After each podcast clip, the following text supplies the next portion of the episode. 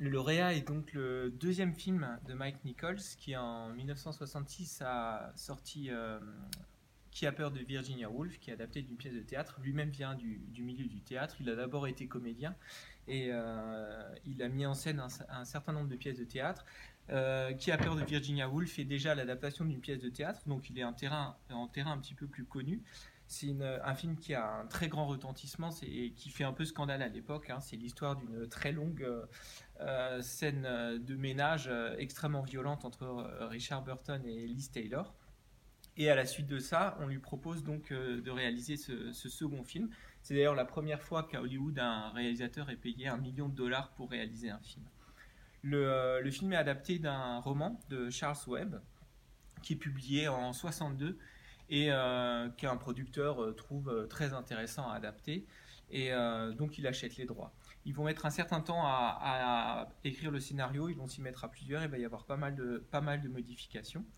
Et Charles Webb, d'ailleurs, suite au succès du film, sera un petit peu déstabilisé par justement cette incursion d'Hollywood dans sa vie d'écrivain. Et en 2007, il a publié la suite des aventures de, des Braddock, et, qui s'appelle Homeschool et qui raconte la manière dont ils éduquent leur, leurs enfants euh, à la maison. Le, euh, casting est, euh, est, assez complexe, assez long. pour Mrs. Robinson, on pense au départ à, à Jeanne Moreau et à Simone Signoret notamment. On, se dit que des actrices françaises permettront une espèce de permissivité en matière voilà, adultérin et libertin, si vous voulez. Euh, Jeanne Moreau refuse et euh, elle s'en mordra les doigts. Elle, dira très clairement qu'elle a regretté plus tard d'avoir refusé. Et donc c'est finalement euh, Anne Bancroft qui, obtient le rôle. Ils ont beaucoup plus de mal à trouver les, deux jeunes comédiens. Et au départ, l'idée c'est, et c'est le cas dans le roman, on est face à une famille californienne et dans le roman, euh, donc Benjamin est une sorte de jeune surfeur euh, blond, athlétique, etc. La, famille euh, californienne typique. Et donc évidemment, le, personnage de, de Dustin Hoffman ne correspond pas du tout au rôle. Ils font pas mal d'essais. Redford est approché. Hein. Redford qui a travaillé, Robert Redford qui a travaillé avec, avec Mike Nichols au théâtre notamment, mais ça convient pas. Euh, et, donc Catherine Ross, et, euh, donc, qui joue le, rôle de Hélène, et, euh, et Dustin Hoffman sont parmi les derniers à passer. Et Dustin Hoffman pense vraiment qu'il a absolument aucune chance. Le casting est assez tendu, ils font des tournages qui se passent, selon Dustin Hoffman, assez mal. Et au moment où il va saluer toute l'équipe, il, sort la main de son manteau pour saluer un accessoiriste qu'il avait oublié de saluer et il fait tomber des, euh, billets, des tickets de métro New York parce que lui il est de New York, c'est là-bas qu'il joue au théâtre et qu'il a été repéré. Et, euh, donc Dustin Hoffman, raconte que l'accessoiriste s'est penché pour lui redonner ses jetons du métro euh, new-yorkais en lui disant vous en aurez besoin. Sous-entendu qu'il retournerait, voilà, après avoir fait les auditions sur la côte ouest, il y reviendrait jamais parce que sa carrière ne débuterait pas il est finalement choisi et, euh, donc il, va tourner le film. Alors il faut savoir que dans le film, il est censé avoir 20 ans et Mrs. Robinson 40 ans. En réalité, il en a 30 et elle euh, et Anne Bancroft a 36 ans. Euh, donc ils vont essayer d'écarter, voilà, d'accentuer cette différence d'âge qui n'est pas, pas si grande en réalité. Mais c'est vrai que vu son physique, c'est pas très difficile pour lui. Pour ceux qui étaient là en début d'année, quand quand on avait vu son autre film, Little Big Man, vous vous souvenez qu'il jouait hein, un personnage entre 17 euh, et 120 euh, ans, donc euh, c'est quelqu'un qui est capable d'avoir un spectre assez large en termes d'âge. Le tournage est assez, assez éprouvant, mais en même temps très enrichissant pour Dustin Hoffman, puisque venant du théâtre, Mike Nichols lui donne pas mal de, conseils. Il travaille avec lui son rôle et, lui donne des, des, techniques qu'il réutilisera assez longuement dans sa carrière. il y a pas mal d'improvisation. Euh, et euh, aussi une grande exigence de la part du réalisateur. La, scène où il court euh, après la panne de sa voiture, il a dû la, tourner à 20 reprises parce qu'ils ont fait 20 prises, il faisait extrêmement chaud, il s'est évanoui, ils ont dû lui donner de l'oxygène, etc. Donc tout ça participe un petit peu au mythe de ces films-là très exigeants. Et, et, Mike Nichols aime bien aussi laisser une part à l'improvisation. La scène notamment qu'on voit lorsque Benjamin touche le sein de Mrs. Robinson est totalement improvisé et l'actrice Anne Bancroft n'était pas au courant que ça allait se passer de cette manière-là. C'est quelque chose qui avait été discuté entre le réalisateur et l'acteur. Et, et devant l'absence de réaction de de Mrs. Robinson, euh, Dustin Hoffman a été extrêmement euh, perturbé, il a été pris d'un fou rire et c'est la raison pour laquelle en fait il va se cogner la tête contre le mur à trois reprises, c'est pour, pour essayer de calmer son fou rire et pouvoir reprendre les répliques qui suivent. Et euh, Mike Nichols, hein, régulièrement pendant le tournage, hurlait de rire derrière la caméra et était assez ravi de, tout ce qui pouvait se passer. Donc ils ont beaucoup travaillé cet, aspect, cet aspect comique et puis certaines scènes, certaines scènes improvisées. Donc le, film hein, est un succès un peu surprise. Le sujet est un petit, peu, un petit peu délicat, mais en même temps, on sait que sur un sujet aussi sensible, en 1962, par exemple, il y a eu le, très grand succès de Lolita de Kubrick, qui aborde un peu la même, question, mais d'une façon un peu moins comique. Et euh, c'est un film qui devient instantanément culte, notamment grâce euh, à la bande originale de Simon Garfunkel, donc les producteurs n'en voulaient pas du tout au départ, mais euh, Mike Nichols avait tenu bon, autant il était prêt à renoncer à, Jeanne Moreau, mais il avait dit s'il faut vraiment choisir, vous me laissez au moins Simon Garfunkel, qui sont euh, d'accord pour euh, écrire des titres, qui en fait n'auront pas le temps d'écrire les titres prévus. Donc la majeure partie des titres qu'on entend sont déjà sortis sur album et les Américains les connaissent. Et on dit un peu à tort que c'est l'un des premiers films qui a justement utilisé des des tubes de l'époque et qui les a intégrés dans une bande originale. C'est pas le premier, mais euh, c'est quelque chose qui a marqué les esprits et qui a contribué à faire de ce film aussi un film générationnel. La chanson Mrs. Robinson, d'ailleurs, est une chanson qui existait au, préalable et qui s'appelait euh, Miss Roosevelt. On leur a simplement demandé de changer le nom, histoire que ça colle et que ça, ça semble être réellement écrit pour le film. Si vous écoutez les paroles, il n'y a pas grand rapport en fait hein, entre la Mrs. Robinson du film euh, et, le personnage de la chanson. Le film donc euh, euh, est un très grand succès. Il lance la carrière de Dustin Hoffman. Il est nominé aux Oscars dans toutes les catégories meilleur film, meilleure actrice, meilleur acteur. Et c'est seulement Mike Nichols qui remportera l'Oscar du meilleur réalisateur. Et depuis, il est dans les classements. Hein. L'American Film Institute l'avait classé septième meilleur film américain de l'histoire jusqu'en 1998, où il y a un nouveau classement. Et, il a été rétrogradé à la 17e place, mais il est encore euh, voilà, très, bien, euh, très bien placé. Donc, c'est un film euh, qui vraiment aborde une question qui, en 1967, est, est, tout à fait d'actualité, celle du conflit entre les générations, et qui montre un personnage qui, dans un premier temps, est totalement enfermé. La scène d'ouverture, hein, on le voit sur un tapis roulant, est une scène tout à fait programmatique qui montre bien un personnage euh, pour qui euh, euh, tout, est, tout est programmé à l'avance. Tarantino d'ailleurs hein, s'inspirera de cette ouverture pour l'ouverture de Jackie Brown, où on voit aussi hein, cette hôtesse de l'air dans un long générique de départ sur de la musique et qui est sur ce, sur ce tapis, ce tapis roulant. Et, et, ensuite, toutes les premières séquences hein, ne cessent de montrer un personnage enfermé. Vous avez cette image récurrente du, du, de l'aquarium, hein, le, petit, le petit scaphandrier à l'intérieur qu'il devient lui-même lorsqu'il est euh, justement hein, accoutré euh, ridiculement euh, avec ce costume de plongée. Et c'est un personnage dont on a entièrement programmé l'avenir. Hein. le titre de ce point de vue-là est assez ironique puisqu'il est lauréat, il est censé être justement dans une phase de transition de sa vie.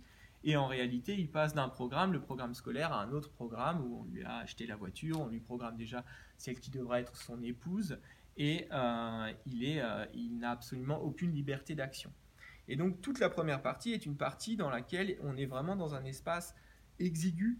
Euh, toute la première scène, où le premier, après, après cette scène de l'aéroport, il est dans cet aquarium, on le voit descendre et on voit des cadres extrêmement serrés dans lesquels les personnes occupent toute la place et sont vraiment dans une position euh, quasiment vampirique avec lui. Tout le monde le touche, tout le monde l'alpague, on le, met d'un endroit à un autre. Et c'est un personnage qui, euh, qui est euh, dans une angoisse totale.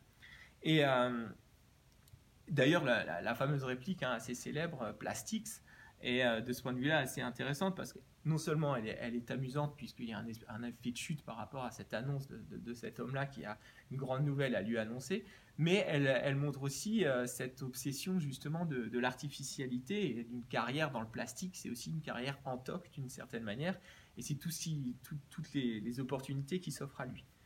Et on remarquera d'ailleurs, et ça c'est intéressant, que le personnage d'Hélène, qui deviendra son alter ego, est elle-même enfermée dans un cadre, puisque la première fois qu'on la voit, on va montrer son portrait, et elle est, elle est entourée, elle est encadrée, et, elle n'a pas d'existence propre non plus. Elle est à l'intérieur de la maison, dans sa chambre, à l'intérieur de la maison parentale.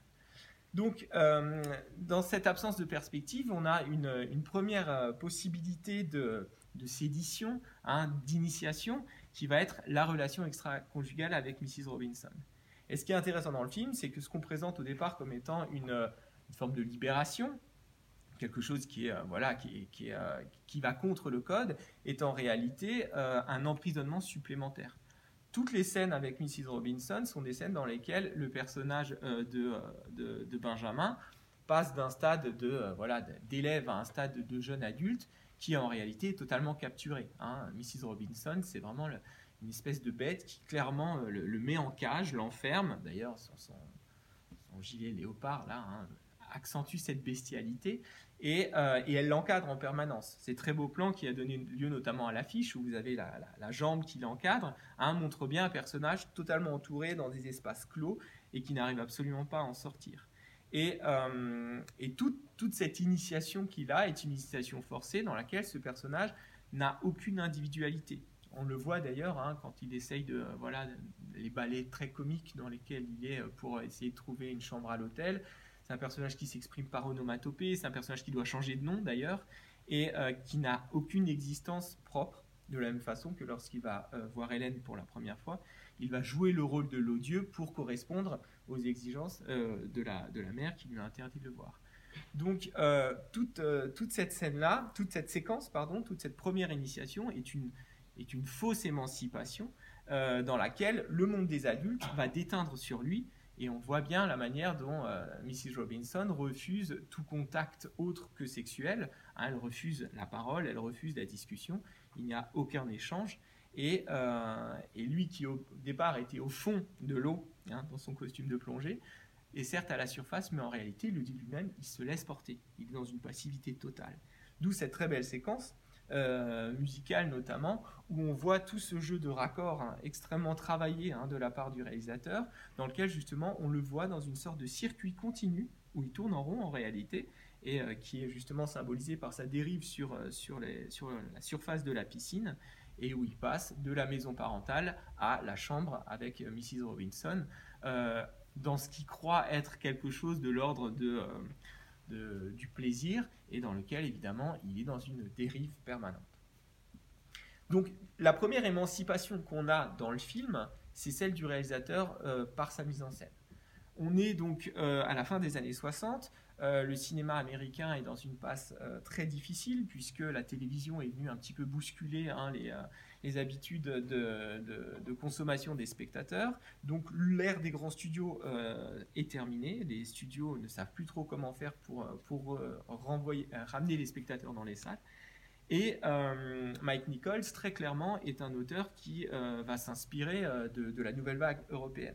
Le cinéma américain classique cherche la plupart du temps, à quelques exceptions près évidemment, notamment évidemment Orson Welles, cherche à effacer le fait qu'on est dans un film et à euh, créer une illusion la plus grande possible dans laquelle on va s'immerger dans un, dans un récit en oubliant justement qu'on est dans quelque chose qui est mis en scène. Mike Nichols, il fait l'inverse dans ce film, c'est-à-dire qu'il passe son temps à vous montrer justement euh, qu'on est dans quelque chose qui est euh, formel et qui est travaillé, et vous avez tout un jeu, donc vous avez les images subliminales notamment, Hein, vous avez euh, ce jeu des raccords, euh, qui sont des raccords qui justement le font passer d'une pièce à, une autre, mais qui en réalité sont des ellipses temporelles, donc il y, a, tout un jeu. Et c'est notamment justement travaillé par euh, l'usage de la musique. L'usage des chansons de Simon Garfunkel est vraiment intéressant parce que ce n'est pas une musique de fond, comme c'est souvent le cas, mais c'est vraiment une musique qui devient le son principal et qui accompagne des séquences qui sont vraiment des séquences musicales. Donc on, a dit souvent pour ce film qu'il préfigure un petit peu euh, l'ère du vidéoclip, et c'est vrai qu'on a vraiment des clips musicaux à l'intérieur euh, du film. Euh, et, ces scènes-là sont très travaillées justement d'un point de vue formel. Et donc Mike Nichols travaille cette idée et va lui-même adapter sa manière de voir les scènes en fonction des états avancés de l'intrigue. Au départ, comme on l'a vu, on est vraiment dans des plans extrêmement serrés. Et euh, vous avez remarqué, quand, quand, Benjamin est devant son, son aquarium, lorsque les parents interviennent dans le champ, ils sont complètement flous et on voit vraiment qu'il y a un problème. Ils ne devraient pas être dans le champ. Et cet usage du flou, hein, qu'il faisait beaucoup, ce qu'il utilisait aussi beaucoup dans, son film précédent, est vraiment euh, un flou qui a du sens. C'est-à-dire que c'est un flou de la dissonance. Il y a quelque chose qui ne va pas. Ils viennent vraiment empêcher euh, Benjamin d'occuper, euh, d'occuper clairement le champ et de pouvoir s'exprimer. Il a un moment de doute où il exprime ses, ses, doutes quant à son avenir. C'est la même chose lorsque justement vous avez ce très beau plan où Mrs. Robinson apparaît dans le fond, dans l'embrasure, au moment où il veut lui avouer de qui il s'agit et où Hélène reste un assez long moment flou au premier plan parce qu'on a fait la mise au point derrière. Et le, temps qu'elle reprenne ses esprits, elle va euh, rester floue jusqu'à devenir nette. Donc il y a un très grand travail là-dessus. Un travail aussi sur l'espace théâtral clos, hein, cette très longue scène dans euh, la chambre à coucher, avec cette ébauche euh, de discussion, et où on passe vraiment d'une relation, d'une relation de divertissement adultérin, si vous voulez, à réellement quelque chose de plus grave quand elle lui interdit de voir Hélène. Et ensuite, un travail vraiment sur la profondeur. Au départ, tout est dans les reflets. Vous avez les reflets sur, euh, par exemple, la, la, table en verre, etc. Et plus on avance, plus euh, le champ va s'approfondir. Vous avez notamment euh, le travail sur les zooms, le zoom très puissant arrière lorsque Mrs. Robinson lui dit adieu parce que Hélène vient d'être mise au courant. Et ensuite, la scène où Hélène apparaît en sortant de Berkeley à travers la statue. Et là, le champ s'approfondit considérablement. Et le film est vraiment celui euh, de, trajectoires de plus en plus grandes. Benjamin qui tournait en rond au départ, qui s'exprimait uniquement par onomatopée, qui était une sorte de pantin, un jeu très, euh, très comique, voire du cinéma muet hein, de, la part de, euh, de la part de Dustin Hoffman, va progressivement élargir les distances et sa voiture va lui permettre de vraiment traverser hein, l'État pour enfin mettre en place une réelle quête. Donc la, naissance de Benjamin en tant que personnage, elle se fait justement par euh, la route, par la distance et euh, par une quête où il va euh, devoir s'affranchir du modèle parental. On peut d'ailleurs rapprocher l'histoire de celle d'un conte, hein, où Mrs. Robinson serait une sorte de marâtre Hein, qui prend dans ses raies un, jeune prince un peu ingrat, qui ensuite pourra hein, épouser, faire triompher l'amour et épouser la princesse de fille, etc., en, s'affranchissant de, cette autorité-là. Et, euh, et, ce qui est intéressant, c'est qu'il va devoir euh, créer un deuxième adultère pour pouvoir le faire, c'est-à-dire hein, devenir, devenir l'amant de la fille en brisant un deuxième mariage qui vient de, se faire. De ce point de vue-là, d'ailleurs, dans le film, euh, Hélène n'était pas mariée au moment où Benjamin arrivait. C'est quelque chose qui a été modifié dans le scénario et qui était important pour eux et qui en dit long aussi justement sur cette volonté de, de ruer dans les brancards par rapport à la tradition, euh, etc.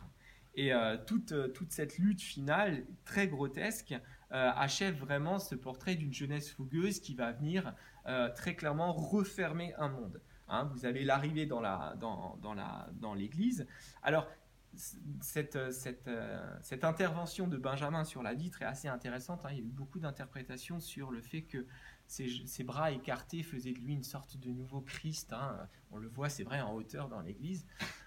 En fait, en réalité, euh, lors du tournage, il tapait sur la vitre d'une manière normale, de cette façon-là, et la, vitre gondolait de manière extrêmement inquiétante. Et le prêtre qui avait prêté l'église euh, leur a demandé d'arrêter. Il leur a dit Mais si, la vitre casse, il n'y a pas de problème, on, vous la remplace.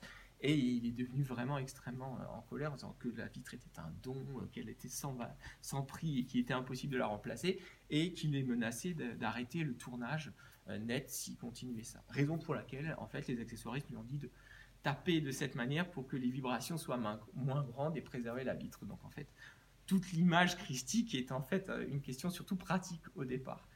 Et, euh, donc, euh, Nichols hein, réintègre une forme de comique et la, bête Mrs. Robinson devient une espèce de foule. Hein. Vous avez vu la manière dont les gens montrent les dents à la fin. Il y a quelque chose qui devient de plus en plus brutal.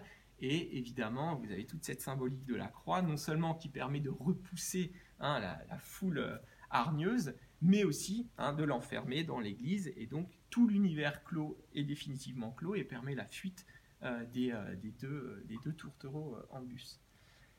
Et c'est là que c'est très intéressant, parce qu'évidemment, il est très facile de voir dans ce film un film générationnel dans lequel on valoriserait évidemment la jeunesse, la fougue et euh, toute, la, sédition par rapport à la tradition, les barbecues, euh, les alcooliques et, et, et, cette espèce de, folklore du, capitalisme.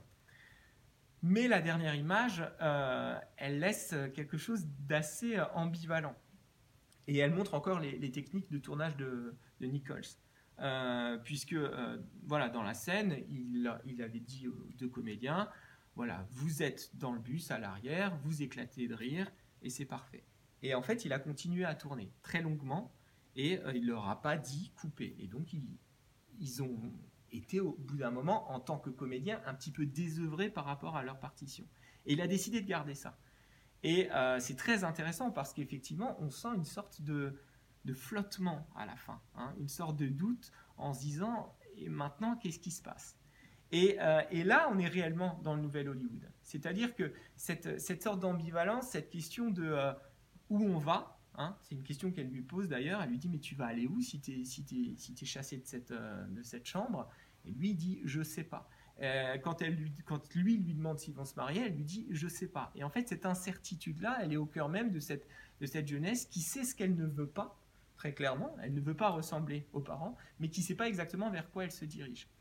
Et, euh, et ça, euh, Nichols le, comprend bien dans ce, dans ce, plan, dans cette durée un petit peu inhabituelle, et qui dit tout, justement, euh, toutes les, tout le questionnement et l'incertitude d'une génération.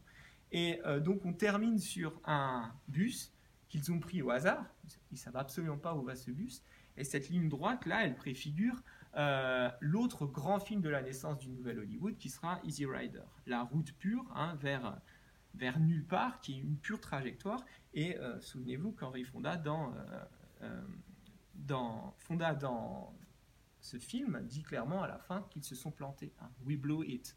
Voilà, il n'y a, pas, de but en réalité à cette trajectoire-là.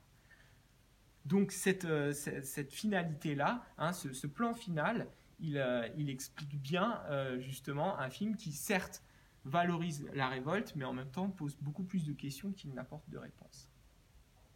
Voilà pour ce film. Pour le prochain euh, Ciné Club qui aura lieu le 19 avril, on parlera encore d'évasion et d'univers dont, il faut s'extraire, mais cette fois ce sera vraiment la prison en tant que telle. Il s'agira donc, dans le cadre de, la bande-annonce que vous avez vue sur le festival Play It Again, du film Le Trou de Jacques Becker, qui est un immense film d'évasion de prison. Et ce sera donc dans deux semaines. Merci de votre attention. Bonne soirée.